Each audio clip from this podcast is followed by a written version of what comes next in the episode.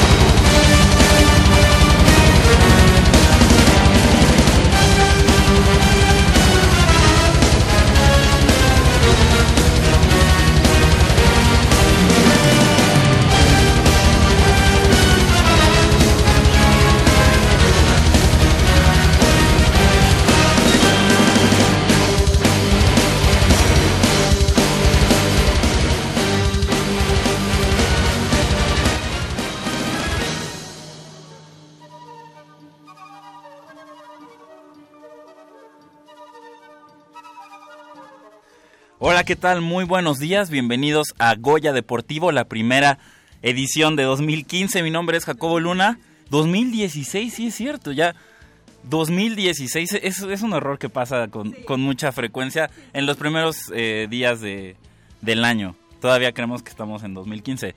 No, bienvenidos a la primera emisión de Goya Deportivo en 2016. Mi nombre es Jacobo Luna, me da mucho gusto estar con ustedes acompañado de mis compañeras y amigas Nayeli Rodríguez. Naye, ¿cómo estás? Bienvenida. Muy bien, muy contenta de estar otro año aquí con ustedes, contenta que nos sigan siguiendo, que nos estén siguiendo, este y pues feliz de iniciar un año y con mucho deporte universitario que pues ya lo estaremos comentando más adelante, que se viene Olimpiada, Universidad, entonces muy contenta.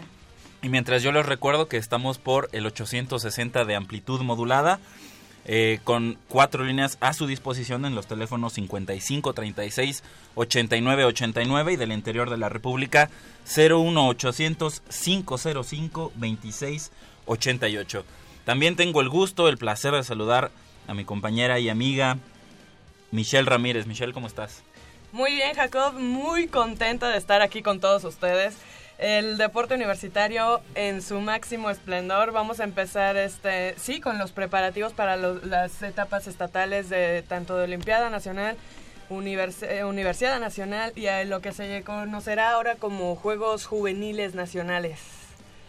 Entonces, mm. eh, eh, eso tendremos ya como preparativo, como aperitivo en, en este inicio de año. Así es, mucha, mucha actividad también, por supuesto. Vamos a repasar la gran final del fútbol mexicano entre Pumas y Tigres, la final de vuelta que ya no tuvimos la oportunidad de, comentarlo aquí en Goya Deportivo. Antes de la final del domingo 13 de diciembre nos fuimos de vacaciones, toda la UNAM se fue de vacaciones administrativas, ya no pudimos comentar lo que fue el partido de vuelta y si me lo permiten, para mí fue la mejor final en la historia de los torneos cortos en el fútbol mexicano. No, no hay más. No, no hay, no hay vuelta.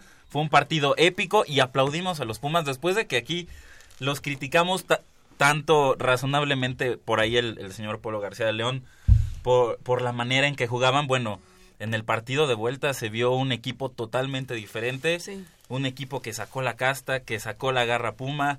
Y, esa hambre por ser campeón. Y que no creían que además iba y no, y no creían, exactamente. Así es, creo que como lo comentas, y no, la verdad es que no es porque le vayamos a los Pumas. Tengo muchos conocidos que le van al América, al Cruz Azul y que dijeron, la verdad es que esta final no se compara con, con la de estos equipos. Y sí, la verdad es que muy contenta de, de cómo se jugó, cómo los jugadores salieron a la cancha. Y pues feliz ahorita, como comentas, estaremos diciendo nuestras opiniones sobre este partido. Sí, para empezar bien el año, queremos que nuestros amigos de Goya Deportivo nos comenten cómo, cómo vieron la final, cómo la disfrutaron, si fueron al estadio, si la vieron en casa, con familia, con amigos, que nos platiquen cómo vieron esta final y bueno, pues qué les dejó este subcampeonato de Pumas en el Apertura 2015. Les recuerdo los números telefónicos para que nos hagan llegar sus comentarios. Eh, 55 36 89 89 y desde el interior de la República 01800 505 2688. Que participen con nosotros, que nos digan cómo, cómo vivieron la final, cómo la disfrutaron, qué esperan de los Pumas también para este torneo en puerta, que de hecho los Pumas ya inician su andar en el Clausura 2016 este sábado en punto de las 7 de la noche contra Monterrey, allá en el, est- en el, en el nuevo estadio de los Rayados. También tenemos Twitter. eh, aquí hemos creado recientemente la cuenta de Twitter de Goya Deportivo. Es arroba Goya Deportivo Así es, con G y D mayúsculas. con G y D en altas, en mayúsculas, para que nos busquen en Twitter, nos sigan, nos den follow. Y precisamente en ese sentido, tenemos una nueva dinámica para este día. Es, eh, queremos eh, compartir el hashtag, que utilizan el hashtag en Twitter.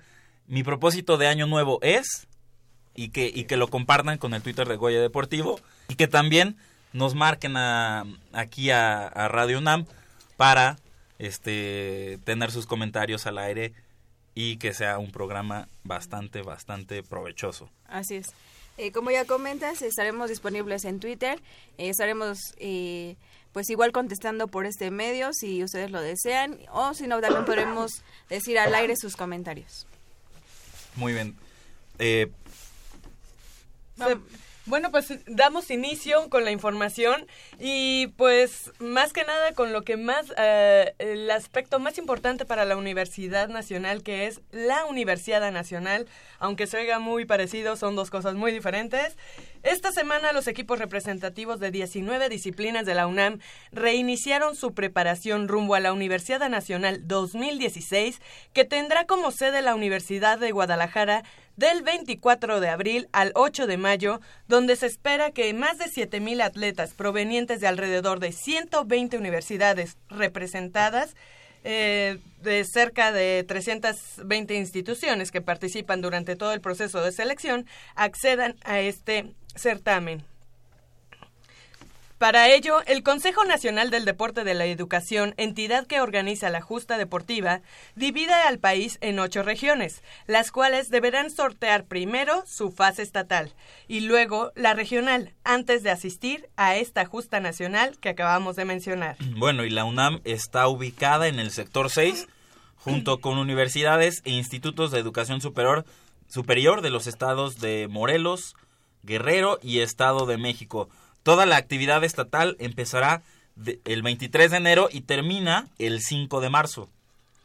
Posteriormente, los equipos y atletas que hayan avanzado a la etapa regional estarán disputando esta etapa del 10 al 20 de marzo en una sede por definir. Ahora, ¿cuáles son los deportes que integran la Universidad Nacional? Empezamos ya 2016, son los primeros días del año y ya en la Dirección General de Deporte Universitario, antes de Gadir, se está pensando en lo que es la Universidad Nacional, como lo decía Michelle Ramírez, eh, la principal competencia o la competencia más importante para la UNAM en materia deportiva. Así es.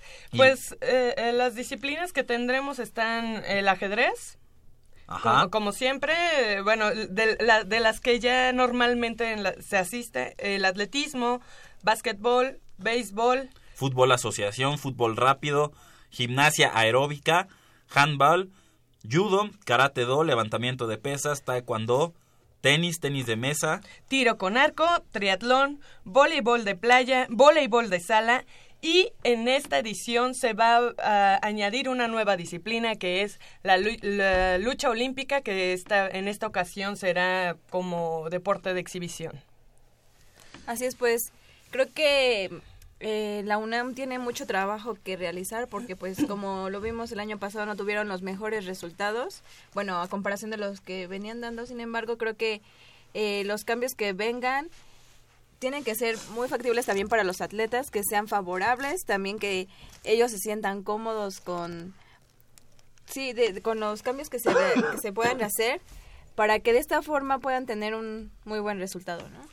Así es. ¿Sabes qué? Yo creo que este año que viene eh, las cosas en cuestión de, de resultados, digo, tampoco fueron los peores. No, no, no. Digo, a comparación de sí, otros sí, sí, años. De, de los dos años anteriores. pero también la universidad tampoco ha bajado del- de, los primeros 10 y eso pues también te habla de, de que se ha mantenido, ha estado trabajando y todo, todo ha hecho lo necesario para pues mantenerse ahí. Deseamos que pues esté dentro de los primeros uno, Ah, digo siempre, ¿no? Que siempre se aspira a ser el mejor. Pero yo creo que esta inclusión de la lucha olímpica dentro del de la Universidad Nacional le va a traer mucho beneficio a la Universidad Nacional, puesto que trae un background, un, un semillero de luchadores bastante fuerte. Entonces yo creo que van a llegar y van a pisar fuerte los universitarios, los atletas Pumas en la Universidad Nacional. Perdón. Sí, está, está el primer reto ya en 2016 para el deporte universitario, que es pues mejorar, como bien lo decían estas dos actuaciones anteriores que se han tenido en, en Universidad Nacional. Tien- tienen los, atlet- los atletas eh, indicados para hacerlo y será complicado, pero eh, ahí está, ahí está el- uno de los primeros retos para este 2016. Además creo que este año eh, nos vamos a reponer un poquito porque el año pasado pues sí sufrimos algunas bajas de atletas importantes, eh, ya sea por lesiones, ya sea porque terminaron su ciclo estudiantil, ya sea por diferentes motivos, pero creo que este año vamos a tener este una reposición en cuanto a, al recurso humano se refiere, ¿no? Entonces esperemos que estos atletas eh, de la UNAM estén representándola dignamente, bueno, siempre lo han hecho, pero que, que su posición sea mejor, mejor y mejor. Sí, cabe recordar que en la, en la edición pasada de la Universiada, la Universidad 2015, la Universidad Autónoma de Nuevo León quedó en la cima del medallero y la Universidad Nacional Autónoma de México, si no me equivoco, quedó en la tercera posición, No, eso fue en el 2014. 2014. Sí, sí, sí. El, el año pasado quedamos por ahí del quinto, me parece. Quinto lugar. Ujú. Entonces, este, bueno, pues no, no está... No está tan mal. No está tan mal, pero... pero sí queremos, o sea, queremos más. Así es como lo mencionaban unos atletas que el simple hecho de que trajeran UNAM para los otros competidores eh, representaba algo difícil. Creo que ya desde ese momento que veían que llegaban con la chamarra de la UNAM, este, pues sentían una presión bastante fuerte y creo que eso es lo que debe de seguir haciendo el atleta universitario, que siga pesando como pesa los demás años y que creo que tiene todo, este, pues como ya lo mencionábamos, eh, instalaciones, creo que los mismos entrenadores están muy capacitados para tener a sus atletas en el máximo nivel. Bueno, y no, y no está este sábado con nosotros, pero también Goya Deportivo tendrá una representante en la Universidad Nacional, que estamos hablando de Úrsula Castillejos. Así es, que por cierto le mandamos un enorme saludo y que se recupere pronto. Y ahorita se une a la mesa de Goya Deportivo el productor Armando Islas Valderas. Armando, ¿cómo estás? Buenos días. ¿Qué tal Jacobo, Nayeli, Michelle, eh, amigos de Goya Deportivo, Escuchas? A todos feliz año, que la pasen excelentemente bien. Bueno, hoy, hoy iniciamos con la marcha del imperio, porque estamos recargados en este La- nuevo, tien- tienes en razón. este nuevo año. Se, se me olvidó comentarlo al inicio del programa. La Marcha Imperial, Exactamente. compuesta por John Williams en 1980. Así es, así es. Y bueno, que, porque también la productor le, le gusta Star Wars, fue a ver la, la película eh, en diciembre pasado. Pero bueno, después del breviario cultural, eh, ya decían ustedes que sí, ya inicia la universidad con sus equipos representativos la preparación rumbo al estatal, que será a finales de, de mes. Y con la mm, sorpresa de que la lucha olímpica se une como deporte de exhibición para esta Universidad Nacional. Hay que recordar que eh, durante muchos años la Universidad Nacional pues siempre aglutinó una gran cantidad de deportes por cuestiones eh, ajenas a la propia UNAM. Se redujo las disciplinas deportivas, pero ahora se están retomando algunas que son de exhibición. En este caso fue lucha olímpica, anteriormente había sido eh, esgrima, triatlón llegó a ser eh, disciplina Ah, de exhibición. Esgrima hace dos años, me Hace parece. dos años, así es. Y bueno, eh, ojalá, ojalá el- la lucha olímpica se mantenga como deporte, eh, pues ya fijo en el programa, como lo, como ocurrió con el triatlón.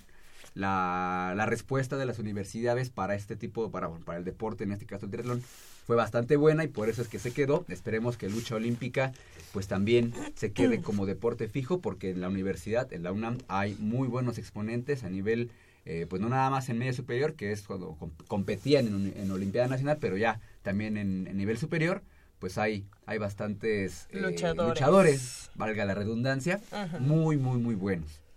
Así es. Y pues bueno, como lo comentaba, yo creo que este punto como nos va de cierta manera a beneficiar porque com- como somos una entidad deportiva dentro de la Olimpiada Nacional y todos esos estudiantes que representan a la UNAM en Olimpiada suben, digo, todo mundo crecemos, crecen, este ya están estudiando su nivel licenciatura. Entonces creo que pueden representar a la universidad muy dignamente, muy fuertemente en la Universidad Nacional. Oye, y hablando específicamente de atletas, ya comentábamos ahorita lo de Úrsula Castillejos, que sin duda es la mejor exponente en cuanto al tenis que tiene la universidad, que está con nosotros en Goya Deportivo. Pero, por ejemplo, en otros deportes como atletismo, no sé si en esta Universidad Nacional podríamos tener la participación de Brenda Flores. Eh, no, no, no. Brenda esta, este año ella ya se retira, bueno, termina su ciclo de licenciatura. A menos que ella decidiera tomar una maestría, eh, podría seguir participando. Pero si no, no. La que se recupera para esta temporada y, y viene bien y viene fuerte es Valeria Aguilar en los 100 metros con vallas. Entonces, eh, p- por eso comentábamos el hecho de que, pues, el año pasado sufrimos algunas bajas como el, como la de ella. El año pasado ella no puso, pudo competir en Universidad Nacional por una lesión. Entonces, este, pues, este año se recupera. Esperemos, ella ya está trabajando bastante bien. Entonces, esperemos que esté ahí en, en, en los primeros lugares. ¿Y, y los 100 con vallas es su única prueba? ¿O, Mm. o tiene otras? Eh, de repente participa en relevos, de repente en pruebas de velocidad, pero su fuerte y donde no tiene casi rival es- son, en- en- son los 100 metros con vallas. Y Michelle Ramírez, nuestra experta en, el- en atletismo, te, te, te avientas a pronosticar una medalla de Valeria Aguilar? Sí, Sí. sí. Sobre todo porque ella estuvo compitiendo en Olimpiada Nacional y fue tricampeona, si no. Tricampeona en la Olimpiada Nacional. Sube, fue hace dos años que compitió en univers, bueno, Olimpiada y Universiada. En Universiada creo que me parece que ganó plata. Plata, sí, Plata. así es. Entonces, este... Pero es, este año todavía, bueno, el año pasado todavía estaba la chica que con, con la que tenía fuerte competencia, pero este año ya no tiene, no tendría así como Rival una- fuerte. Rival fuerte. Sí hay niñas que pues ahí le andan pisando los talones, igual le- podrían dar un poquito de batalla. Pero la fuerte fuerte pues ya ya dijo adiós, ya se despidió. Entonces yo espero que este este 2016 Valeria Aguilar sea una de nuestras cartas fuertes.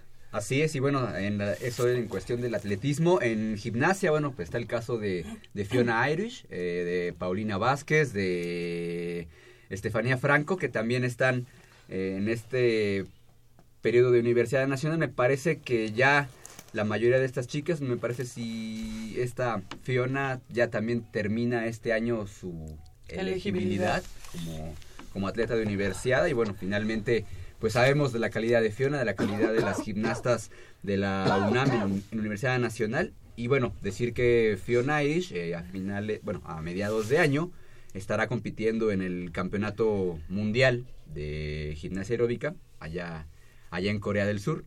Entonces, lo que nos habla de una atleta eh, pues muy muy completa, bastante bastante buena en sus rutinas y bueno, pues allí será también sin temor a equivocarme una de las cartas fuertes. Digo, no des- lo mostrará desde el estatal, desde el estatal regional y en la en la fase nacional allá en Guadalajara. Eh, ¿En qué modalidad? Porque ya no compite con Juan José Quirós. No, No, ella... en individual, en- evidentemente. ajá, y el trío, El eh, trío. Ha- habrá que ver si.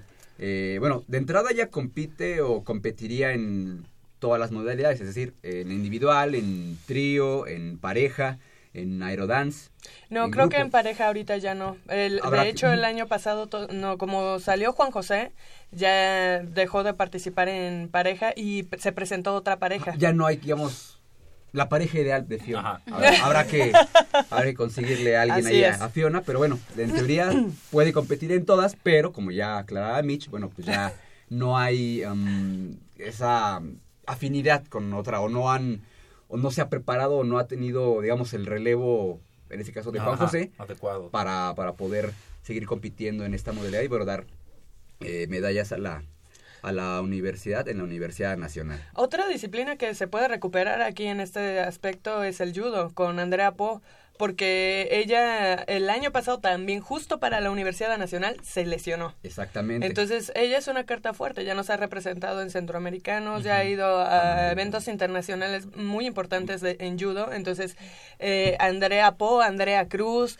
los hermanos Castañeda. Así es. Y al que ya no tendremos es a Karim, Karim, González, que le mandamos un beso. Este, hay bastantes eh, judocas importantes que, que pueden seguir ahí representando fuerte a la UNAM. Sí, Andrea Poque fue medallista en Centroamericanos y que sin duda también es la carta fuerte en esa disciplina para la UNAM. Así es, así es. Y bueno, también en el mismo caso de, Valeria Aguilar, que también fue multimedallista en Olimpiada Nacional, que el cambio de a universidad eh, no le afectó porque siguió compitiendo al mismo nivel, siguió ganando medalla. Lamentablemente, el año pasado, ya bien decía Mitch, no, una, una fractura ahí en, el codo, pues no, no pudo hacer que compitiera por la UNAM y pues con el aliciente de que este es año olímpico hay que recordarlo. En el caso de Brenda, que también estará ahí peleando, em, pues bueno, no peleando, ya preparándose para la, para la justa de Río. En el caso de esta Andrea, pues buscando puntuar, buscando llegar bien a los Juegos Olímpicos y bueno, me parece que en la Universidad Nacional, bueno, si es que compite, yo espero que sí, Esperemos que sí. Eh, pues le servirá evidentemente como, como parte de su preparación, ¿no? Evidentemente, pues eh, en el judo también eh, a nivel nacional, pues también hay competidores de otras universidades que pues estarán preparándose para llegar a, a, Río y bueno, sería como un parte de su, de su fogueo de su preparación la Universidad Nacional. Entonces, pues ahí seguramente habrá mucha, mucha competencia en todos los deportes que son olímpicos entonces, auguramos o esperemos que sea una Universidad Nacional 2016 de bastante nivel competitivo. Y, en deportes no olímpicos, sí, sí nos podemos aventurar a, pronosticar la medalla de oro de... ¿De Fiona? De Fiona. Yo, yo sí me aviento. Sí, híjole, sí. Y sobre todo porque Fiona se está preparando para el Mundial de, mediados de, de, año. Entonces, evidentemente, y bueno, aquí eh, Michelle debe saber que no vas a una competencia nada más a participar. Digo, vas a, ah, vas a ah, ganar o quieres intentar ganar y das todo. Entonces, pues bueno, ahí sabemos de la calidad de Fiona. Habrá que ver que, cómo se desarrolla la competencia, pero de entrada es favorita para ganar medallas. Y en triatlón, por ejemplo, están las hermanas Sánchez Salvo. Eh, Amalia y Andrea. Andrea, Andrea es la que, Amalia ya, Amalia ya, ya, se retiró. Y de hecho, bueno, ella ya está, ya le está pegando al profesional, ya está en el circuito, bueno, siempre ha estado, pero ahora está dedicando más. Eh, ya como atleta de élite. Sí, de élite. Y bueno, estará, eh, pues, no, no creo que para este ciclo olímpico esté buscando la clasificación, pero ya para Tokio 2020. Igual. Estará, bueno, Ojalá, ojalá la veamos por allá. Y bueno, el caso, digamos, de calidad, porque la calidad la tiene. Digo, si fue, estuvo el año pasado en el mundial, en la, en el último, en la última fase del mundial de triatlón, del circuito mundial de triatlón, de triatlón, ganó medalla de oro, ganó en, en acuatlón y en triatlón sprint. Entonces... Eh, y, la tuvimos aquí en Goya Deportivo y nos comentó cómo fue su preparación para esa prueba, que la verdad no, no se había preparado muy bien, que no esperaba quedar lejos y que conforme vio eh, en, la competencia que iba en buenos lugares, pues fue por fue por todo y, regresó a casa con un par de medallas. Y, hablamos de una competencia de nivel internacional, o sea, no es eh, cualquier cosa eh, ganar medalla de, ya no digas de oro, de plato, de bronce en un campeonato mundial. Entonces, pues Andrea ha demostrado que tiene la calidad suficiente para colgarse eh, medallas en Universidad Nacional. Quizá no ha llegado en su mejor, en su, en el pico de su, de su preparación. Esperemos que en este año pues pueda consolidarse y bueno, eh, la tengamos, tengamos una medalla más en el, en el triatlón, que bueno, ahí el legado que ha dejado su hermana eh, Amalia en el triatlón de la universidad, bueno, pues ahí esperemos que su hermana lo, lo continúe. Y también hablar de, de, Juan Delgado, que también es un buen triatleta, ha estado compitiendo en el circuito, circuito nacional de, de, la especialidad ha tenido buenas participaciones, pero ahí tiene, digamos, la asignatura pendiente sí. de, la de la Universidad Nacional. El mismo caso de Ivonne Contreras, que también en Exactamente. el- hace dos años también en ese mismo circuito mundial en el que esta Andrea compitió y ganó, también ella fue y ganó eh, medalla de oro Pero en otra categoría. en la categoría, Ajá. evidentemente. Sí, claro. Pero vamos, finalmente hay, hay calidad en los expone en los triatletas de la Universidad Nacional.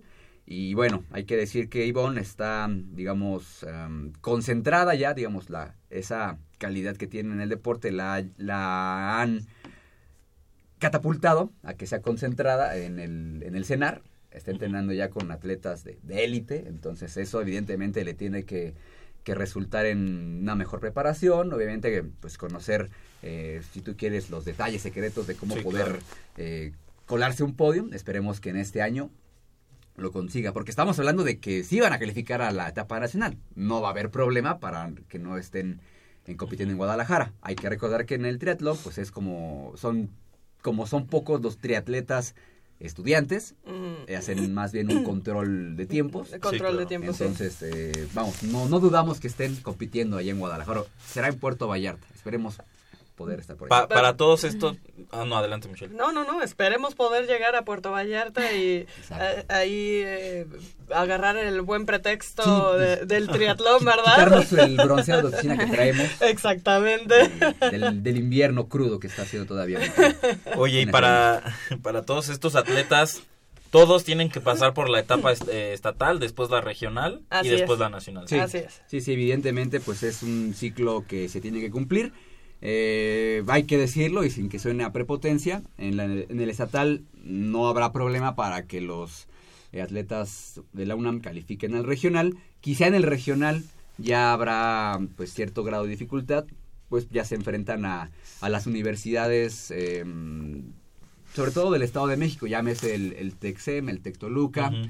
eh, La la UAM. UAM, que también viene bien, Ah. y por ahí, no sé, se me viene, se me escapa, no sé, la verdad, la La Universidad Ibero, de Panamericana, la. Ibero, la propia Náhuac, eh, pues ya, ya digamos el nivel de competencia es mayor y pues bueno, ahí ya se disputarán, en, en la mayoría de las disciplinas son cuatro lugares, si no me, no me equivoco, y bueno, pues ahí, ahí habrá, habrá que ver pues cómo, cómo, cómo ha sido la preparación de estos, de los equipos representativos para, para allá, la Universidad Nacional. Que ahorita tienen que estar dándole al máximo. Sí. El, eh, otra que se despidió también, si, si no mal recuerdo, es eh, Mariana Dune en levantamiento de pesas. Levantamiento de pesas, así es, así Entonces, es. es- esperemos que vengan también ya las chicas de atrás de Mariana, porque si no, en las pesas ahí vamos a tener un bachecito. Oye, y en cuanto a tiro con arco, ya no está Itzel Horta con la UNAM, pero No. ¿quién queda en su lugar? Ay, pero está Alejandra Caballero, está Cristian Mata, tampoco, el que ya también se despidió es Kevin del Valle Castillo, Kevin que, ya. que nos dio una medalla a nivel internacional en la Universidad Mundial de Gwangju, Corea, el año pasado, y que igual le mandamos un fuerte abrazo. Fue una muy, muy digna representación de la universidad. Pero ya se despidió, pero siguen habiendo, pues igual está... mm, Mariana Sánchez, que ahí... Mariana Sánchez, sí. Digo, ha estado en, en selecciones nacionales menores, pero ahí la asignatura también, no digamos de medalla en la universidad, no calificar. Ahí ha tenido este algunos problemas, pero bueno, ya le han jalado las orejas el, el entrenador, así de, a ver, Sí. aplícate, porque no puede ser que estés convocada a selecciones nacionales juveniles y a la Universidad Nacional no puedes ni calificar. ¿Qué está pasando? Pero bueno, Sí. confiamos en que ella puede estar. Digo, en el tiro con arco nos da mucho gusto decir que, o sea, se van generaciones, pero allá atrás ya vienen otras. Sí, O vienen hay empujando un- fuerte. Hay un recambio generacional importante, pero con el mismo nivel, ¿no? Entonces, Mm. creo que no va a haber problema o no podría haber problema para pensar en que pueda haber medalla en un Guadalajara 2016. Ahí el trabajo de la Asociación de Tiro con Arco, pues ahí hay que reconocer, sí, siempre ha sido bastante bueno. Sí, y si, y si me refería, por ejemplo, a, a Itzel Horta era porque competencia en la que se presentaba regresaba con medalla. Sí, sí, Así sí, sí, es. la, la buena Itzel. Y, Y de- y, y no solo una, o sea, creo que fue en varias ocasiones que regresó con dos, tres. Sí, Sí. evidentemente en individual, que es la prueba donde eh, compite, y bueno, en últimas Por equipos también. por ¿no? equipos, incluso en mixto, creo que en hace En dos pareja, años. Sí, fue en pareja. Bueno, Con- sí, equipos con Loren- con Lauren Parmentier. Laurent- Lauren Parmentier. Entonces, este, y bueno, decir que el tiro con arco inició como deporte de De exhibición. exhibición también. Entonces, bueno, pues eh, dependiendo de la respuesta que tenga con las universidades, es que se mantiene como, como fijo de, de dentro del programa deportivo. Entonces, volviendo un poco a lo de la lucha, eh, bueno, pues evidentemente eh, me parece que no solamente por la Universidad Nacional, que tiene muy buenos exponentes en, este, en esta disciplina, sino también pues a nivel eh, nacional, digo, finalmente creo que hay, es un deporte que tendría que estar de fijo en el programa de Universidad Nacional, lo estuvo anteriormente, y me parece que no habrá problemas para que se quede de fijo y esté ya como constante en el programa deportivo.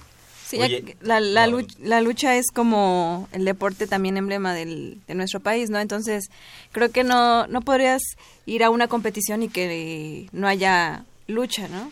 Ya que pues mucha, eh, de hecho muchos países y, e incluso atletas se vienen a México aquí a practicar la lucha. Eh, muchos europeos vienen a México a prepararse para tener un mejor nivel, ¿no? Sí, y que tuvimos, bueno, no tuvimos, tenemos todavía uno de los eh, grandes profesores de la lucha olímpica como Saprián Petro. Así es. Entonces, que bueno, de hecho él ha entrenado a varios luchadores profesionales de, bueno, de la AAA y bueno, eh, conocen ustedes a Alberto del Río. Claro, por Bueno, supuesto. también es discípulo del profe Pedro.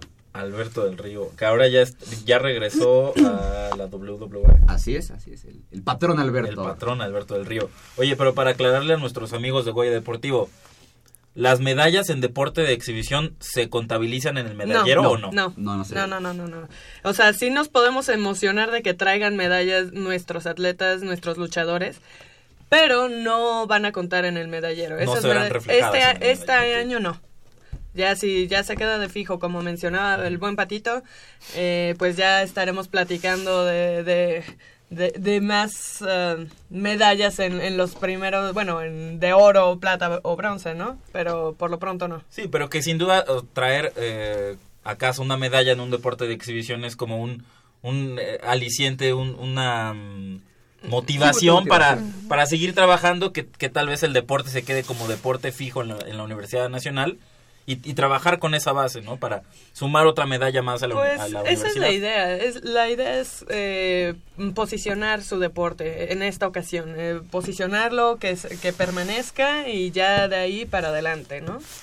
Así es, así es. Y bueno, pues esperemos que la, la etapa estatal, que ya iniciará, decíamos, a finales de mes, eh, pues sea, haya mucha suerte para todos los equipos representativos. Y bueno, nunca hay que descartar sorpresas. Digo, finalmente estamos hablando de, lo, de las generaciones que conocimos el año pasado, que dieron buenos dividendos, pero bueno, finalmente esto del deporte siempre es constante, es constante cambio. Ojalá las generaciones que están, que debutarán con los equipos de la UNAM en esta fase estatal, buscando la clasificación a la Universidad Nacional, pues nos sorprendan y bueno, eh, no, no solamente hablemos de los de los consolidados, sino de las promesas dentro de este escaparate que es la Universidad Nacional y, y nos sorprendan, ¿no? En este en este 2016. Verás que sí. Ojalá, ojalá. Y bueno, pues la Olimpiada Nacional, Mitch. La Olimpiada Nacional que ahí está como medio... Híjole. Medio extraño. Sí, está medio extraña tanto en el deporte nacional como para la Universidad Nacional. Pero bueno, iniciaremos con la información y es que con la consigna de conformar una delegación competitiva que represente dignamente a la institución, refiriéndome a la UNAM, las distintas as- asociaciones deportivas de, eh, de la Universidad Nacional comenzaron la preparación de sus atletas rumbo a la Olimpiada Nacional 2016, la cual se desarrollará en julio y agosto próximos. Y, es, y esto que dices, Michelle, que, que está un poco raro ahí la situación con la Olimpiada Nacional, no, eh, no sé si se deba a que hay modificaciones en la estructura de la competencia. Así Te es. refieres a eso, ¿no? Exactamente. Porque ahora se redujeron las categorías. Ahora solo pueden competir atletas con límite de edad de 17 años 11 meses, con lo que las ramas sub-23 y sub-20 ya no entran. Nos la cepillaron. Exactamente. Con esto... Pero- no, pero uh, adelantándonos como un, un poco, ¿es esto a qué se debe? ¿A qué responde? Que, Eh, que hayan, que hayan quitado estas categorías sub-20 o Pues, la sub-23. teoría oficial, la información oficial que es evidentemente la lo de lo que comenta, lo que comentó en su momento Alfredo Castillo, el titular de, de la CONADE, es para mm, reducir costos de organización de la Olimpiada Nacional. Son muchos atletas los que eh, competían en esta eh, en este certamen Y lo que él argumenta es que se tiene que competir con lo mejor, con lo mejor, con los mejores atletas. Evidentemente había demás, son de, está la cantidad de atletas que sí son como gastos inútiles, como él alguna vez lo, lo mencionó. Y eso, eso propicia o propiciaba que pues hubiera un desfalco de dinero, que ya hablamos en su momento de los desfalcos de dinero de diferentes federaciones. Y bueno, Sí, finalmente... pero es una contrariedad Sí. eso que dice, porque no puedes competir con lo mejor reduciendo dos categorías. Tendrías que quedarte con, con a lo mejor los mejores 10 deportistas de cada categoría, pero quitando dos categorías no compites con lo mejor. Y lo que él argumenta, bueno, para que este proceso de maduración deportiva no se pierda, es que se cree o se creará el Campeonato Nacional Juvenil para eh, las la categoría Sub-20. sub-20. Es decir, eh, se compite la Olimpiada Nacional, un, es un ejemplo burdo, de abril a mayo. Eh, y en junio se es el Campeonato Nacional Juvenil. Y la idea es de que eh, se, es el los deportistas que en cada categoría bueno, lleguen en su punto más alto para las competencias internacionales de su categoría. Es decir, eh, terminando la Olimpiada Nacional, en México eh, inician los campeonatos Nacionales. internacionales de este Nacionales e internacionales, de categoría. Entonces lo que hacen es, bueno, pues se van con la inercia de la competencia, bueno, la inercia de, de nivel deportivo en el que llegan Y de y preparación. de preparación. Entonces, bueno, pues ya digamos que agarramos el, el tren del calendario y ya podemos este competir de manera mucho mejor a nivel internacional y bueno, y también nacional, ¿no? Pero aún, por ejemplo, aún con ese campeonato nacional quedaría libre una categoría que sería la sub-23. sub-23, Ah, que esa sí. no sería tomada en cuenta. Exactamente, no, no, no. pues ya le están dejando como categoría libre. Entonces ya como categoría libre, tú vas eh, directamente, ya pasas a los eh, eventos de federación, ya no pasas por Olimpiada, ya no pasas por nada, lo único que te queda son los eventos de federación y te fogueas y te preparas pues por donde puedas. O sea, ya a partir de los 20 años, ya, ya se podría decir que, que eres categoría libre. Eh, sí, Sí. exactamente. Y en algunas disciplinas, como para nosotros en ese sentido nos va a afectar, desaparecieron, por ejemplo, también la, la, la rama femenil del rugby, donde el año pasado fuimos campeones. Sí, sí, sí, evidentemente, sí, estas decisiones a nivel pues federativo impactan, eh, bueno, a la, a la UNAM, que es lo que nos atañe, y, pero también me parece que hay algo, dentro de todo este caos que se está convirtiendo la Olimpiada Nacional en, su- en cuanto a su organización, sí me parece que hay algo, hay cosas como rescatables, ¿no? Finalmente, el programa de Olimpiada Nacional hasta hace un año tenía bastantes deportes, pero sí hay que decir que había, hay, hay- había deportes o hay deportes en los que, pues, Muy pocos Muy estados, pocos estados practican. practican. Claro. vela, por ejemplo, así Sí. de- me- no me imagino a- al equipo de Tlaxcala. Practicando vela. ¿Cómo? Entonces, Sí, ese, de- ese tipo de... No, ni nosotros, Sí, no, por nosotros. ejemplo. Sí, no, claro. Ese tipo de cuestiones sí, sí. así de, bueno, um, ahí es, bueno, entonces, no sé, te digo un ejemplo, Guadalajara pues mandaba a todo su equipo representativo a competir. Entonces, así de, bueno, si nada más va a competir... Eran medallas seguras para Ajá. Guadalajara. Entonces, es así como, bueno, es un gasto inútil, ¿no? Claro. Es a lo que a lo que se refiere Castillo, sin defenderlo. No, pero sin está bien, pero está bien. Está bien hasta cierto punto, porque ¿cómo le vas a hacer para tú foguear a esos atletas que en Juegos Olímpicos sí tienen competencia, sí tienen representatividad de, de todos los países, sí hay participación? Entonces, si tú tienes cinco veleristas muy buenos, ¿cómo le vas a hacer para que estos cinco atletas se estén fogueando? Pero, eso ya requería más en trabajo de la federación. ah, no, claro, Sí. y, y- y también de la CONADE, Sí, porque y de- también la atañe y, co- y Comité Olímpico. Y de hecho, la, es la CONADE la que va a absorber toda la organización. Ya no Ajá. es cuestión de las federaciones. Exactamente. Digo, por los problemas Eh, citados. Exacto, eso, eso era lo que quería ir. Porque aquí en Goya Deportivo hemos tenido, si, si no mal recuerdo, un par de programas Sí, sobre la, la tarea y la labor de Alfredo Castillo Cervantes al frente de la CONADE. así es. Y por ejemplo, uno de, una de las tantas polémicas que aquí discutimos hasta el cansancio fue en la cuestión de, del equipo de básquetbol Así es. y no me no recuerdo qué otra, pero o sea, Alfredo Castillo Cervantes sigue por esta misma línea. O sea, a- tomando el control del deporte mexicano, Ah, sí. pero, pero que no se malinterprete. O sea, no, no, yo no lo veo de una, de una mala manera. O sea, yo lo veo que el tipo está ahí y está poniendo mano dura, mano firme.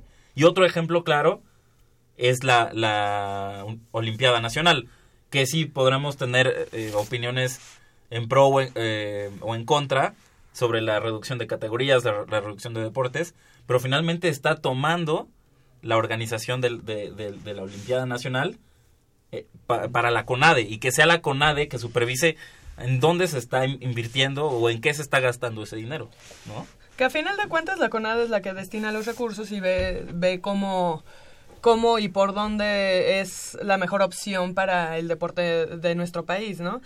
Pero sí, sí, sí quedan, ajá, y que y van a quedar algunos bachecitos por ahí para algunos deportistas que no van a tener ya como este tanta participación o tanto digo, ojalá que se les solucione a ellos de otra manera para que puedan continuar con su con su preparación, ¿no? Digo, uno decide hacer vela y pues ni modo, ¿no? O sea, Sí, claro. pero no y, y que de repente te quiten todo ese fogueo y, y estas cosas pues tampoco está tan padre. Exactamente, y pues me parece que lo más importante de, bueno, de, eh, retomando un poco lo del tema de la CONADE, es el acercamiento con los deportistas, ¿no? Finalmente, pues es, muchos deportistas en redes sociales lo han manifestado, o sea, realmente estamos de acuerdo que sea, que por fin se nos está escuchando, por Claro. fin se nos está tomando en cuenta.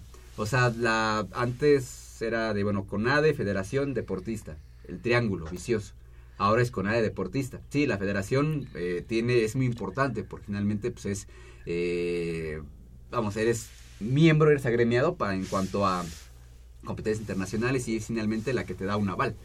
Pero de- debido a los, bueno, algunos mm, llamarlos coto de poder, ya sabes, Claro. lo que hay, lo que el cáncer de del deporte, que es la gente de pantalón largo que no entiende que lo más que lo principal o a lo que se debe es al deportista, que es el deportista. Y que trabajas y que para trabajas ellos. él, no para el enriquecimiento propio. eh, pues es lo más importante, ¿no? Y es el finalmente al que no le estaban llegando los recursos o al que no le estaban haciendo caso.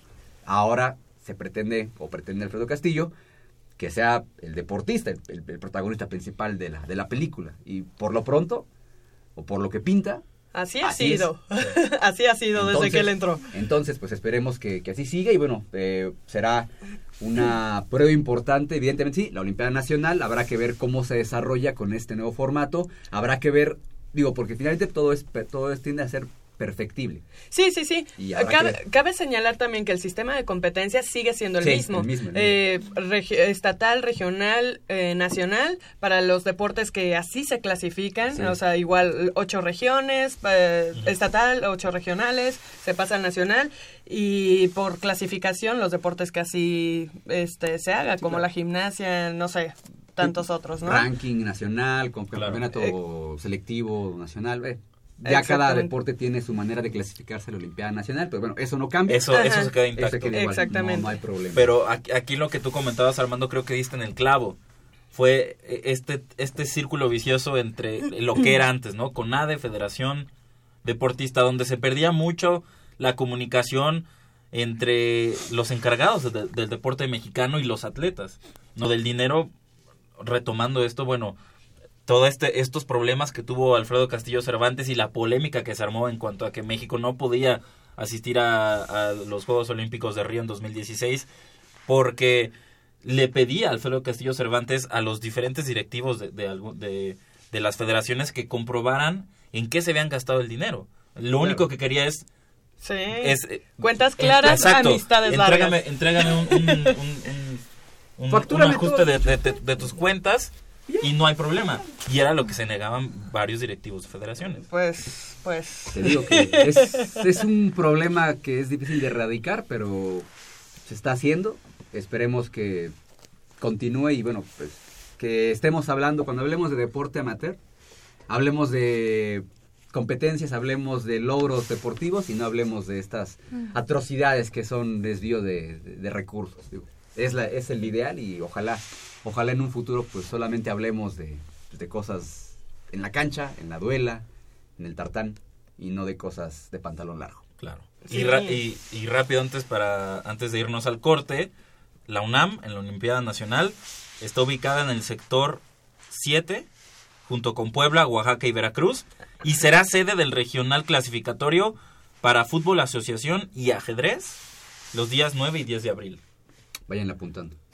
Sí, ya vayan Sí. apartando sus fechas, chavos, porque se pone muy bueno. La verdad que pueden ver a, a deportistas que en la, en la etapa nacional llegan a lo más alto del podio. Así es que vayan apartando sus fechas.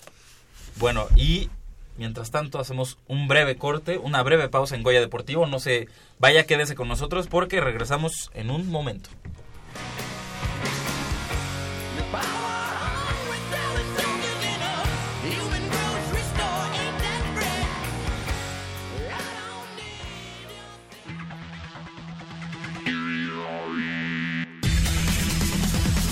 La fondista Fabiola Pérez Igari, egresada de la Facultad de Derecho, correrá el Maratón Internacional de Houston el próximo 17 de enero, donde buscará la clasificación a los Juegos Olímpicos de Tokio 2020.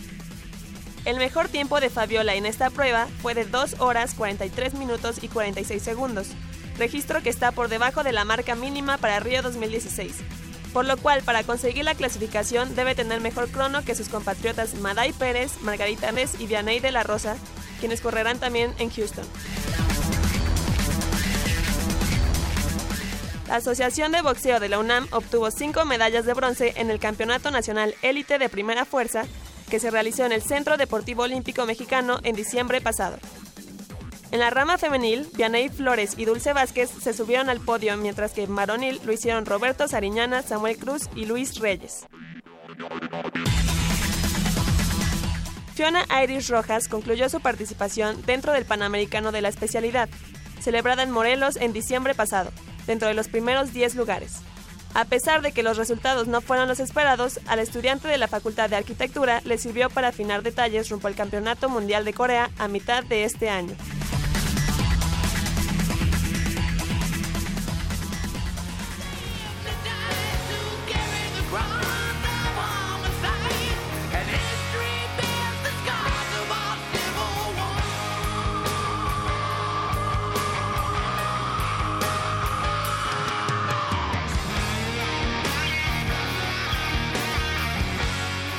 Bien, y como también estamos de inicio en el fútbol americano en la categoría intermedia, que esta semana inició con un nuevo ciclo en Pum- Pumas Oro, pues más de 100 jugadores se presentaron al primer entrenamiento del equipo que competirá en la temporada 2016, 2016 perdón, de la categoría in- intermedia de la Organización Nacional Estudiantil de Fútbol Americano.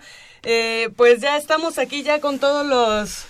Los, los, preparati- los preparativos, ya los, los jugadores se presentaron a, a, los entrenamientos y para ello Pumas Oro contará con una base de 35 veteranos y en estas dos semanas el staff de entrenadores hará un seguimiento detallado de los jugadores que, jug- que buscarán un sitio en el conjunto de esta categoría, así para así como para de quienes compitieron en la juvenil de otoño de la UNEFA con Tigres SH Sur, quienes por la elegibilidad les corresponde subir de categoría. Es en esta práctica en esta práctica ya, ya se dio a conocer el primer corte, pues el entrenador en jefe pretende ser muy selectivo para llegar a- de la mejor manera al primer juego de la temporada que arranca para Pumas Oro de visita este viernes 16 de febrero próximo contra Cheyennes de la ESIME del Instituto Politécnico Nacional. Sí, sue- suena un poco distante, viernes 26 de febrero, pero la, la verdad es que está ya a la vuelta de la esquina. Y ahora, el, el equipo de Pumas Oro, lo decías bien, Mitch, está en una nueva etapa. Tiene ahora a Gabriel Sánchez Acuña como head coach. Y bueno, yo tengo el gusto y el placer de que nos acompañe el head coach vía telefónica. Coach Gabriel, ¿cómo está? Bienvenido a Goya Deportivo. Un honor que nos acompañe. Y bueno, ¿qué, qué, qué podemos esperar de Pumas Oro para, para esta temporada de la intermedia de la UNEFA? Hola, ¿cómo están? Eh, buenos días. No, pues para mí es, eh, es el gusto. Creo que desde, desde intermedia no me, no me invitaban a... Pero desde intermedia cuando yo jugaba no me invitaban a, a Goya Deportivo. Pero no, para mí es este, un placer saludarlos. Este, bueno, pues eh, ¿qué podemos esperar? Pues lo que, lo que siempre esperamos o lo que se espera de los equipos de, de la universidad. Eh, eh, finalmente el, el, el, el, primordial objetivo de esta categoría es nutrir, nutrir a nuestra liga mayor. O sea, realmente este es un, es un paso previo eh, para preparar a nuestros jugadores en, en, en todos los aspectos, en el técnico, en el físico. Y entonces, pues nuestro principal objetivo siempre es trabajar con miras a eso, qué necesita Liga Mayor, qué tipo de jugadores necesita, cómo necesitamos eh, entrenarlos. Claro que evidentemente a través de eso, pues nuestro objetivo siempre será ganar, competir, estar en los primeros lugares. Entonces, pues, eh, ¿qué se puede esperar de, de, Pumas? Pues eso, un equipo de, un equipo competitivo y sobre todo un equipo que, que, que, haga las cosas bien, de, de, manera correcta en todos los aspectos. Coach, eh, te saluda Armando Islas. Eh, esta semana, bueno, el lunes pasado en, se presentaron ya más de 100 jugadores al casillero del equipo universitario y bueno, pues esperando que sea una de las temporadas donde se retome ya el campeonato de la categoría intermedia que lamentablemente, hay que decirlo, no se ha conseguido en más de, tres años. Tú como head coach en esta nueva etapa en intermedia, ¿Cómo tomas este reto, Black? Eh, finalmente pues, son ya varios años en los que el equipo no ha podido levantar el título. Y bueno, como ya lo mencionabas, la obligación o el reto del equipo, de los equipos de la universidad de estar siempre en lo más alto en cualquier competencia donde se presente. Este, pues sí, eh, la, la, verdad es que, eh, como lo mencionas, es, es, un reto, es un eh, finalmente, mira, yo, mi trabajo es eh, enfocar a, a, mi equipo y transmitirles, pues nosotros no tenemos, no, no, no nos tiene por qué pesar y no tenemos por qué hablar de temporadas anteriores. O sea, finalmente creo que yo lo comenté en, en, la primera entrevista que, que, que, me hicieron, pero finalmente, pues mis jugadores, eh, pues eh, los que apenas, eh, los que tengo, pues tienen, tendrán un año aquí.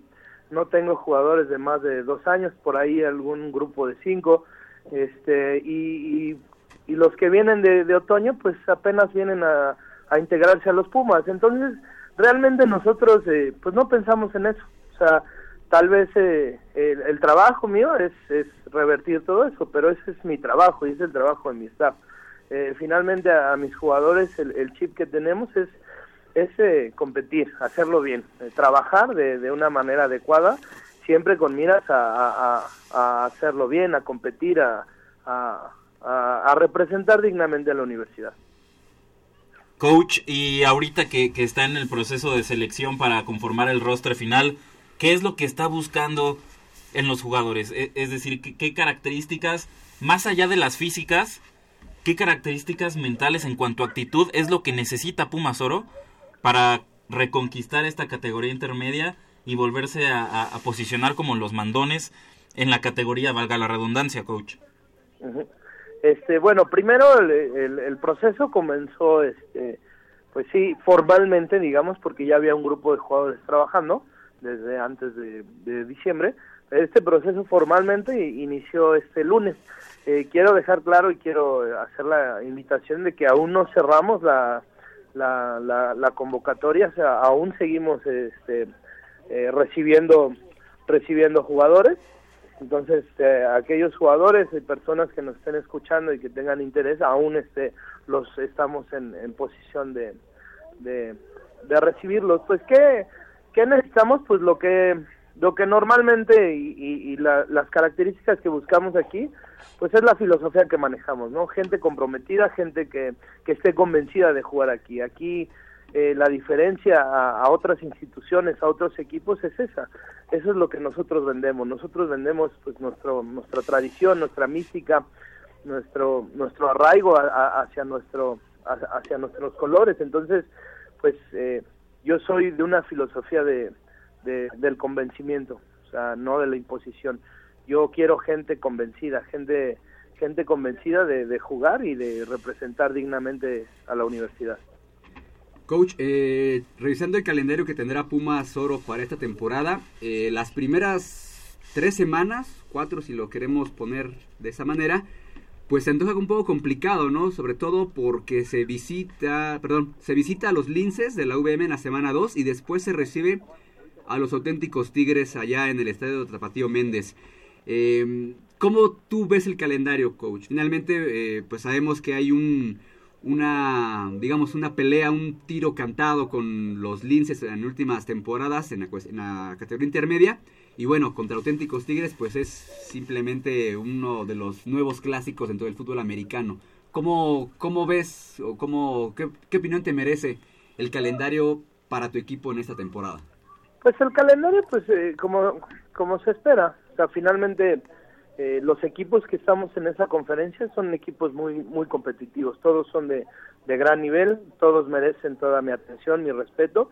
Y pues lo único que yo te puedo decir es que como lo hayan acomodado, pues eso no es importante. Finalmente, eh, para nosotros, y el objetivo es muy sencillo, es ir paso a paso. Vamos a ir juego a juego. Nosotros no nos podemos anticipar a, a, a, a una cosa u otro, o no podemos ponerle más atención a un equipo a otro. Nosotros nos tenemos que enfocar en los Cheyennes, que ese es nuestro primer compromiso, y así iremos, paso a paso. Primero vienen los Cheyennes, luego vienen los Linces, luego vienen los Tigres, y así nos iremos paso a paso. Probablemente nosotros como staff, como entrenadores, pues sí nos tengamos que anticipar porque pues la preparación de los juegos pues lleva tiempo, pero la mentalidad y lo que le transmitimos a los jugadores es esa. O sea, nosotros no vamos a poner especial atención o no no estamos este, pensando en un equipo. Nosotros estamos pensando en ir paso a paso.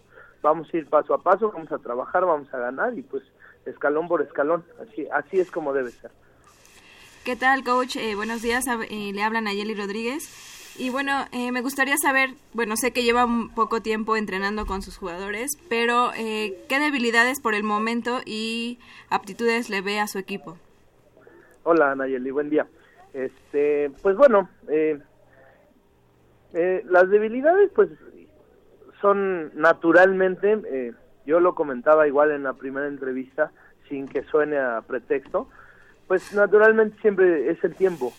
Esta categoría es difícil porque se nos atraviesa por ahí este diciembre y es un tiempo que pues sí de plano tenemos que parar, ¿no? En, otras este, categorías pues normalmente este aunque sea Semana Santa o algo seguimos trabajando, este normalmente eh, un equipo pues lleva etapas, lleva procesos, este por ejemplo Liga Mayor pues ya empezamos a trabajar, el, el, la Liga Mayor va a empezar su etapa de, hipertrofia y, y, estamos pensando que, que sabemos que, que Liga Mayor compite en septiembre, ¿no? Entonces naturalmente el, el tiempo el tiempo es este reducido, pero eh, pero la adaptación y el programa que hemos hecho pues es el adecuado y, y el suficiente para que podamos hacerlo bien. Pues las fortalezas, este equipo tiene muchas fortalezas. Eh, son jugadores que, que, conocemos, son jugadores, la mayoría de nuestro semillero de Tigres SH Sur, algunos de, de preparatorias, alguna base de, de, intermedia. Entonces, este, son jugadores que, que, que no son desconocidos, conocen cómo trabajamos, uh, han ido uh, el programa que dirige el coach Raúl Rivera, pues eh, lo que hemos logrado en estos ocho años es que finalmente hemos logrado permear eh, todo el trabajo, el trabajo que se realiza en Liga Mayor, la filosofía, el orden, este, la disciplina y pues creo que esas son las fortalezas. Eh, me gusta, me gusta ser relajado, me gusta eh, consentir a mis jugadores, pero soy de una idea muy clara de, de tener orden y creo que es eso. Vamos a ser un equipo ordenado, vamos a ser un equipo disciplinado y con orden y con disciplina creo que podemos lograr buenas cosas. Así es, coach, pues como usted lo dice, con trabajo, con orden, disciplina, pero sobre todo la filosofía que caracteriza a los Pumas de la UNAM. Esperamos tenerlo aquí con nosotros en Goya Deportivo al término de la temporada. Con el campeonato. Con el, con el campeonato, con el trofeo de campeón de Pumas Oro en, en la categoría intermedia, coach. Nosotros le agradecemos aquí en Goya Deportivo que se haya tomado estos minutos en, en esta mañana fría de, de, enero para responder unas preguntas. Muchas gracias, coach, y de verdad que esperamos tenerlo al término de la temporada, presumiéndonos aquí el título en la intermedia. ¿Y, y qué? ¿Y si, ¿Y si, no, no me van a invitar o qué? También no, también. Con título o sin título, aquí, aquí lo vamos a ver. No, no yo estoy a sus órdenes, incluso si, si un sábado antes este, podemos este, darnos una vuelta, yo con gusto por ahí estoy, estoy a sus órdenes y de todos modos estamos trabajando aquí, este, tuvimos práctica en una mañana fría desde las 7 de la mañana y aquí estamos a la orden. Perfecto, muchísimas gracias, coach. Muchas gracias, saludos y este y pues bueno, gracias por el apoyo. Gracias. Ahí ahí estuvo con nosotros el head coach Gabriel Sánchez Acuña, que ahora toma las riendas de, de Pumas Oro en la categoría intermedia, como ya lo decía nuestro productor Armando Islas, con esta asignatura pendiente de regresar el título a las vitrinas de la UNAM. La última vez que lo conquistó eh, Pumas, yo recuerdo estaba ahí en la cancha del estadio Roberto Tapatío Méndez en compañía de mi querido productor Armando Islas, fue contra los auténticos Tigres precisamente y recuerdo perfectamente que el quarterback de ese equipo era el Popotes Chávez. Así es, así es. eh, Chávez Mesa era el quarterback de ese equipo. Ya decíamos, ya pasó bastante tiempo eh, y no por esto le estamos a lo mejor como... eh, bueno, sí, la exigencia del equipo de, de Pumas Oro, pues ya lo dijo el coach Black, es nutrir al equipo de Liga Mayor. Evidentemente es, el, es la filosofía principal, pero eh, pues sí brinca o nos, nos salta que después de tener una hegemonía importante dentro de esta categoría se haya, digamos, de alguna manera perdido, ¿no? Sobre todo por, por la manera en cómo se ha estado perdiendo, ¿no? Sobre todo que ya, bueno, los linces ahí han tenido bastante que ver, han eliminado al equipo de Pumas Oro en un par de ocasiones y bueno, los auténticos Tigres pues también ahí han tenido que ver, sobre todo por la cuestión, ya decíamos, eh, no, no se está consiguiendo el objetivo que era o que nos tenía acostumbrados, que era el campeonato, pero bueno, finalmente pues son procesos, son generaciones que, que, también cuentan, evidentemente la de los linces es una muy buena generación, o fue una muy buena generación, la que ha ganado los títulos en esta, en esta categoría, ni que hablar de los auténticos tigres, pero bueno, pues Pumas, Pumas solo no puede dormirse en sus, laureles, eh, evidentemente está trabajando bastante, ya lo comentaba el coach, y la temporada por la época del año en la que empieza, pues se ve pues cortada la pretemporada por, por diciembre. Pero bueno, él pues lo comentaba en esa primera entrevista que tanto dijo, que hizo alguien conocido de esta mesa, es el, él toma el equipo, o bueno, le informan en diciembre mismo que él toma el equipo. Entonces, y en sustitución del coach Ulises Dávila. Eh, ¿o no. ¿cómo se llama? lo que pasa es Ulises que la, Gutiérrez. Gutiérrez, ajá. la temporada pasada habían dos equipos intermedios. de hecho, de hecho. Entonces, el- León. esta temporada se está unificando. Yo creo lo que buscan es que sea un equipo mucho más fuerte, mucho más competitivo y, y que, que dé- O sea, desaparece Pumas Azul. Sí, Sí, digamos, de alguna manera sí. Ajá. Sí, sí, sí. Eh, el año pasado la, la intención era, bueno, tener dos equipos. El equipo, digamos, fuerte, que es Pumas Oro, y los, eh, y los Un- jugadores que no hayan podido...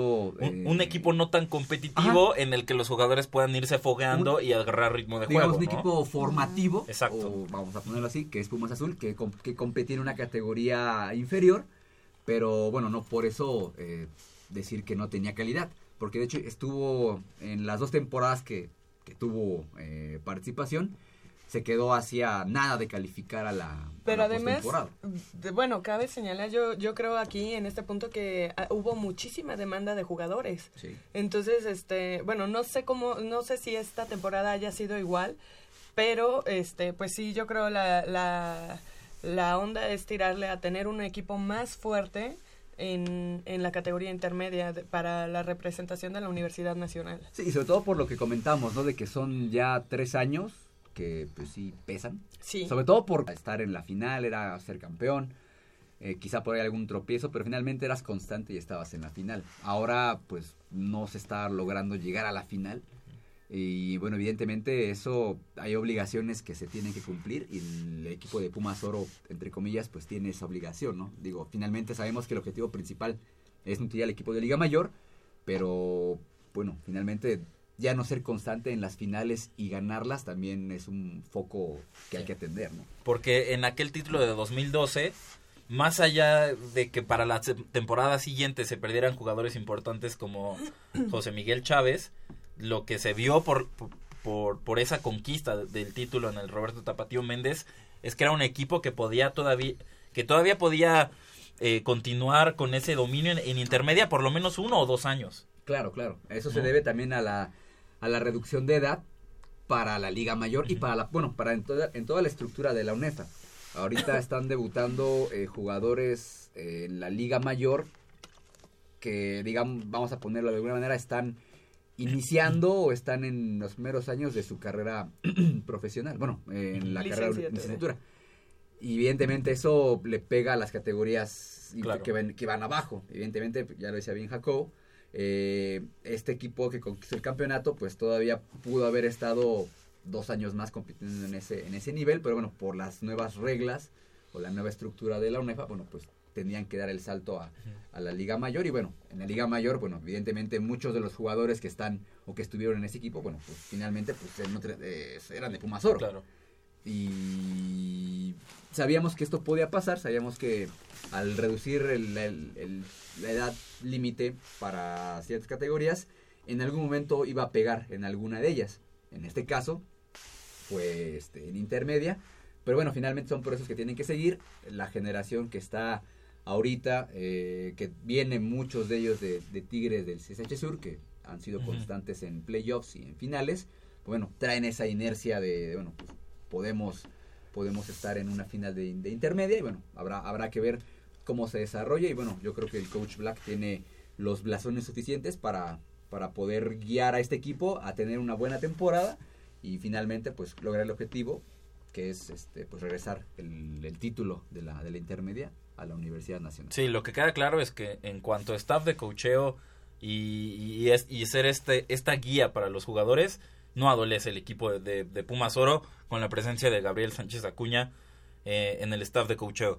Ahora, lo que sí quería eh, qui- quiero hacer notar es que en, en categoría intermedia la diferencia entre equipos como se ve en la, en, en la Liga Mayor, llámese la diferencia entre Pumas y Linces, por ejemplo, ¿no?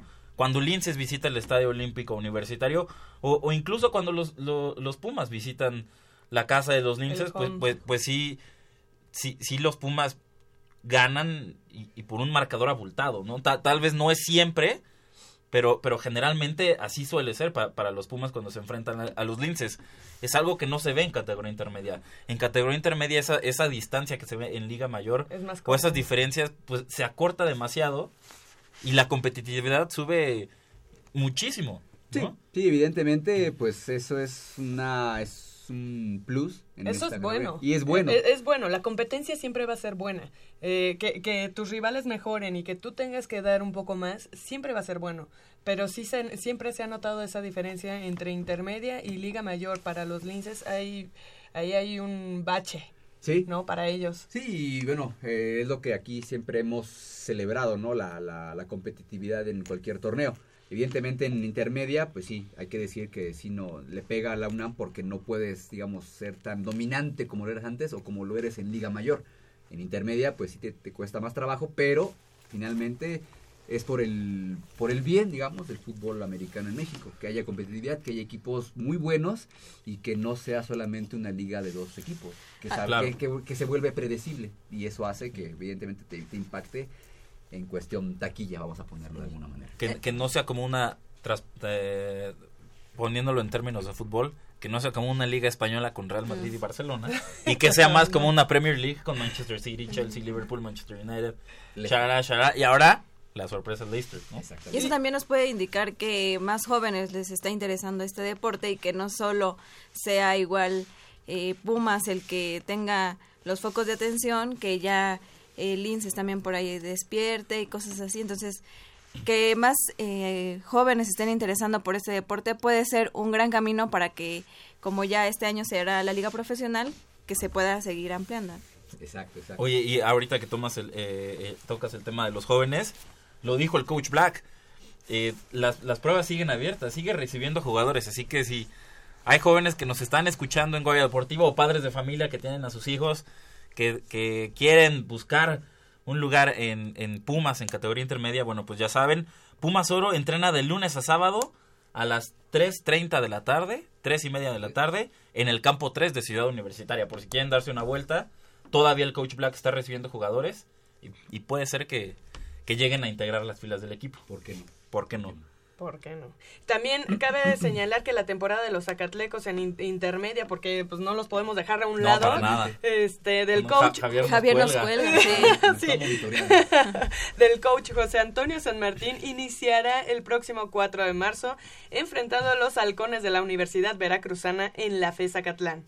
Los auriazules eh, se verán las caras en el siguiente orden en el siguiente orden eh, que sería que sería contra Correcaminos de Ciudad Victoria, Frailes, Lobos de la Univers- Benemérita Universidad Autónoma de Puebla, Toros Salvajes y Correcaminos de Reynosa. Así es, el equipo de Pumas Zacatlán que también tendrá actividad en esta temporada 2016 de la intermedia en una categoría eh, en la conferencia 2, que digamos es de menor nivel, vamos a ponerlo de alguna manera, pues buscando también reivindicarse de lo que ha ocurrido con ellos en las últimas temporadas, donde no han podido eh, ser tan competitivos porque estaban en la, digamos, en la categoría élite del- de la intermedia. Y lo que platicábamos que es un sí es una diferencia de- en cuanto a nivel competitivo importante. Y bueno finalmente pues hay que destacar que el equipo de del coach San Martín no tiene digamos el mismo apoyo que tienen no nada más Pumas Oro sino auténticos Tigres los propios Linces eh, quizá las Águilas Blancas en esta categoría y los burros blancos. Eh, pero no por ello quiere decir que sea un mal equipo. Me parece que pues el, el nivel que, que ellos tienen actualmente les puede dar para ser muy competitivos en la conferencia 2 creo que es un proceso que se tiene que cumplir de no me atrevo a decir cuántas temporadas pero finalmente para llegar a ser competitivos en, la, en el nivel 1 tendrías que desarrollar a tus jugadores y ser eh, constante en la categoría 2, como lo fue en algún tiempo antes de subir a la, a la, a la primera división, digamos, vamos a ponerlo de, una- de alguna manera. este mm, Vamos, son procesos que tienen, se tienen que cumplir. El coach San Martín tiene eh, buenos fundamentos, sabe, sabe del negocio y bueno, tendrá que pues desarrollar un equipo competitivo. Me parece que la conferencia 2 por los rivales que estamos viendo tampoco es que sea tan fácil. Los halcones de la Veracruzana son un equipo muy complicado, sobre todo en casa. Eh, Correcaminos, eh, Ciudad Victoria y Reynosa, que en, como locales sabemos que son altamente peligrosos y bueno, finalmente pues la, el tamaño de la gente del norte del país pues es, es importante. Entonces, bueno, ahí no es que sea tan fácil. Y los toros salvajes de Chapingo, que en recientes temporadas están como resurgiendo como Claro. un programa importante a nivel de fútbol americano. Ya en Liga Mayor ya demostraron que son muy competitivos y bueno, eso, eso finalmente impacta en sus categorías inferiores. La intermedia siempre ha estado eh, presente ahí en postemporada peleando el protagonismo.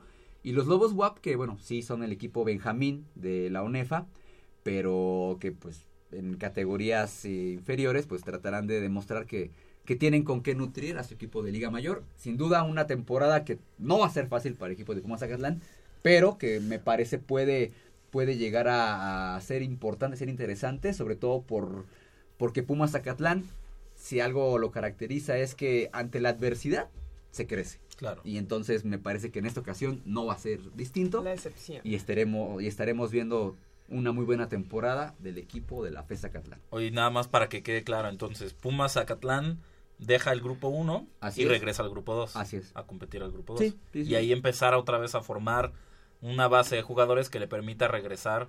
Sí, digo, Al finalmente, grupo uno. al, al haber sido campeón de la conferencia 2 en, hace algunos años, pues le permite subir, digamos, la, está la opción de, bueno, puedes este, integrarte a la, a la categoría élite.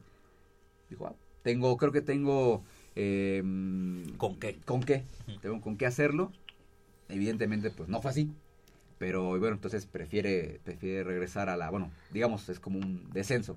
Este, se llamará sí, así. entre Sí, comillas. entre comillas. ¿no? Sí, Ajá. sí, sí. Porque ahora el, el equipo que toma su lugar son los Cheyennes del Esime eh, Culhuacán, que están en el grupo 1 y que en la temporada pasada, pues, de hecho ellos fueron los campeones y la única derrota que tuvieron fue contra Pumas Azul en pretemporada.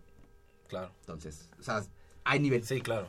Hay nivel, hay sí, nivel sí. y bueno, pues ojalá, ojalá haya mucha, mucha suerte para los equipos de la UNAM, Pumas Zacatlán, Pumas Sí. Oro. Que, que esta experiencia en el grupo 1 la puedes, puedes aprender de ella y ahora ya sabes qué hacer o qué no hacer y qué hacer de manera diferente para poder mantenerte, ¿no? En la en la élite de, de la categoría intermedia. Así es. Y pues bueno, esperemos que, bueno, queda todavía por ahí de siete semanas para que empiece la temporada. Y bueno, pues que los equipos, que ambos equipos se armen de la manera correcta. Y bueno, pues ya estaremos eh, al pendiente de, la temporada, estaremos ahí pues cubriendo la temporada intermedia una vez más. Y que como bien dicen, es la antesala de la Liga Mayor, así es que échenle mucho ojo a esta, a esta categoría del fútbol americano. Así es, y bueno, para ya no hacer pausa, amigos. Para no hacer pausa, nos trasladamos directamente al fútbol soccer. Por lo que nos levantamos esta mañana nada más. era lo único a lo que veníamos. Ah. Pero, pues, Goya Deportivo tiene que cumplir con otras obligaciones. No podemos dejar de lado la información de universidad, de olimpiada, no se de fútbol todos americano. Los atletas y todos los radioescuchas son importantes también. No, lo estoy diciendo, no lo podemos dejar de lado. Y bueno, pues antes de dar paso a esta información, vamos a escuchar el previo que nos preparó la señorita ausente en esta ocasión, Úrsula Castillejos. Con renovados brillos, Pumas está listo para encarar el primer juego del torneo Clausura de 2016 cuando visite hoy al Monterrey en punto de las 19 horas. Los universitarios ya dejaron de lado el pesar por no haber conseguido la octava estrella, pues la obligación de Pumas es siempre ser protagonista, así lo entiende Gerardo Alcoba. Obviamente que siempre queremos eh, dar un poco más. Sabemos que la vara está muy alta, eh, por responsabilidad nuestra obviamente, y me cuesta mucho pensar en, un objetivo a largo plazo sabiendo que qué tipo de equipo somos, que es un equipo muy trabajador y muy austero. No somos las grandes figuras del torneo, siempre lo reitero. Entonces nos basamos en otro tipo de, de virtudes como el orden táctico y el sacrificio. A partir de ahí construir triunfos y objetivos cortos que nos han dado a nosotros en el torneo anterior, que ya terminó, que tenemos que dejar de hablar del torneo anterior, que ya terminó, para bien o para mal, tratar de repetir lo mismo o un poquito mejor si se puede. Para este torneo, Pumas trajo cuatro refuerzos, de los cuales dos de ellos nunca han jugado en México. El zaguero uruguayo destacó que pocos cambios en el plantel será factor para trascender tanto en Liga como en Copa Libertadores, sobre todo porque adaptarse al fútbol mexicano no es cosa sencilla. Creo que lo más difícil es la adaptación a un equipo diferente, como es Pumas, que, que no sé cómo explicarlo con palabras, pero Pumas es realmente diferente. Y esto lo digo porque lo siento yo aquí dentro. Yo tuve la suerte de jugar en un equipo como Peñarol que tenía una mística parecida, sin ser igual, porque ningún equipo es igual a otro. Pero entonces hay que agarrar rápido eso. Eso, eso es lo más complicado. Los futbolísticos igual en todos lados. Eh, a veces nos cuesta más, a veces nos cuesta menos, como me ha pasado un poco menos, como me ha pasado muchas veces, pero lo difícil es adaptarse al, no sé cómo le llaman, la garra puma, pero dentro de la garra no es correr, sino es toda una conducta que, que, tiene que uno llevar las 24 horas del día. Y hablando de su rival, Monterrey no pierde en casa desde febrero del año pasado, por lo cual Fidel Martínez considera que ganar en la Sultana del Norte no será sencillo. La verdad que vamos, bueno, vamos a enfrentar un rival muy difícil en su casa. Eh, sabemos de, de, las cualidades de los jugadores que tiene. Pero bueno, nosotros nos hemos preparado muy bien para, para este torneo, ¿no? Eh, estamos tranquilos, sabiendo que ya vamos a enfrentar una final, así que vamos con la misma actitud de siempre, buscar resultados positivos siempre. Los auriazules tienen siete torneos seguidos sin perder en la fecha 1, aunque solo ganó en dos y empató en cinco.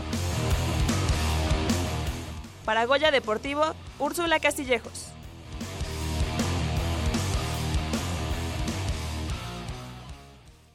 Bueno, esa fue la previa del partido contra Monterrey de los Pumas este sábado, hoy, este sábado a las 7 de la noche, allá en el nuevo estadio de los Rayados.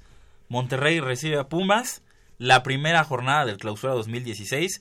Y bueno, unos Pumas que regresan después de aquella final en Ciudad Universitaria, esa final de vuelta inolvidable en Ciudad Universitaria contra los Tigres. Naya, estuviste ahí.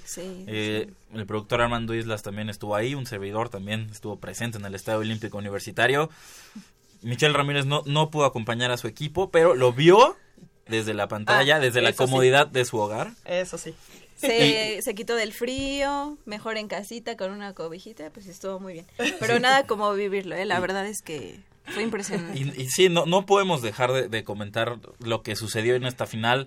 Que sí fue espectacular. espectacular con todas las letras del mundo, no, no sé cómo decirlo, fue una final vibrante y como lo dije al inicio del programa, para mí la mejor en la historia de los torneos cortos del fútbol mexicano, unos Pumas que en los, el último minuto del primer tiempo meten el primer tanto para irse 1-0 al descanso. Cuando se pensaba que, Que ya, ya, ya ajá, se estaban cuan- cuando Sí. se veía que de plano no... Ya no se cuando podía. sí, no se veía por dónde los Pumas podrían romper e- esa muralla defensiva que mandó el Tuca Ferretti.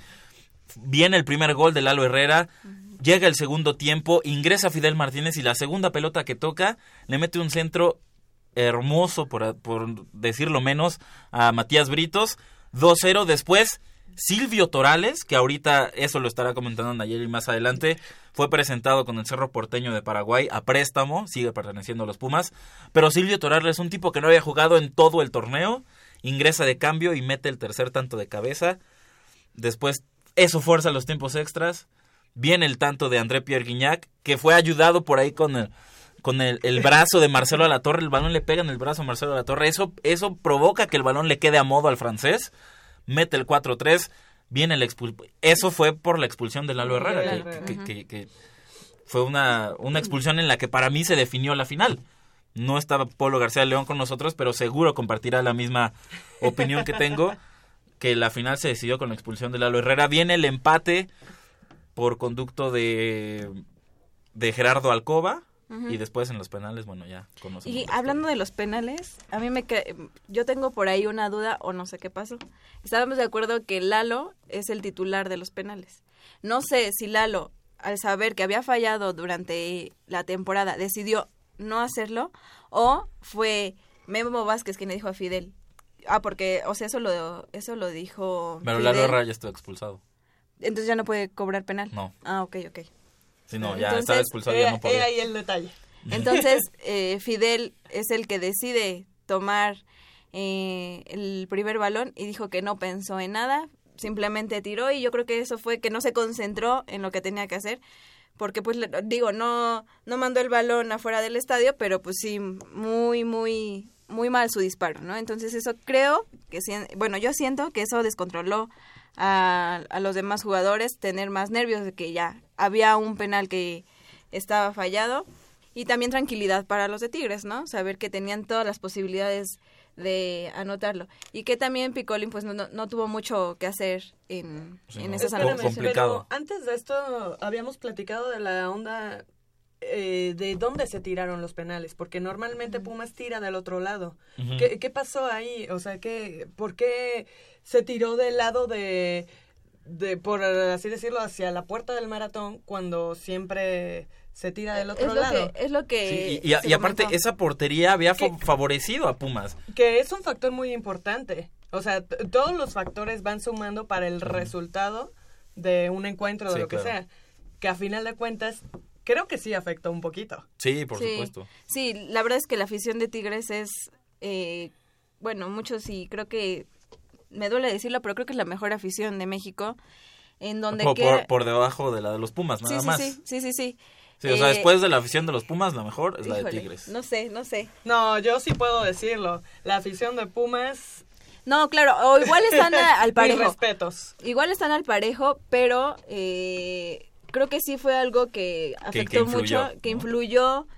Eh, Tigres nunca dejó de cantar y creo que en ese momento fue cuando quizá también Fidel haya sentido presión. eh, y ah, fue algo inexplicable lo que tú comentas. Eh, Memo Vázquez no fue a reclamarle al árbitro, pero sí hubo jugadores que fueron a reclamar y decir que por qué cambiaban por qué cambiaban de portería porque de hecho los fotógrafos ya estaban instalados en la portería en la portería contraria y de Y la nada tuvieron o sea veías a los fotógrafos corriendo porque de la nada fue se cambia a la otra portería. Entonces es creo que nadie supo explicar qué pasó ahí ni el propio árbitro eh, comentó qué fue lo que pasó No, pues a final de cuentas, bueno, no, le- una- en una plática externa con Polito García de León, eh, pues creo que llegamos a la conclusión de que el, el árbitro tuvo casi todo que ver ahí, en, en esa decisión. Ah, no, sí, claro, pero digo, el árbitro no, no declaró nada de por qué, por qué cambió a la, a la Claro. portería. Mm, ah, habríamos Oye. que enterarnos de ese detalle, ¿no?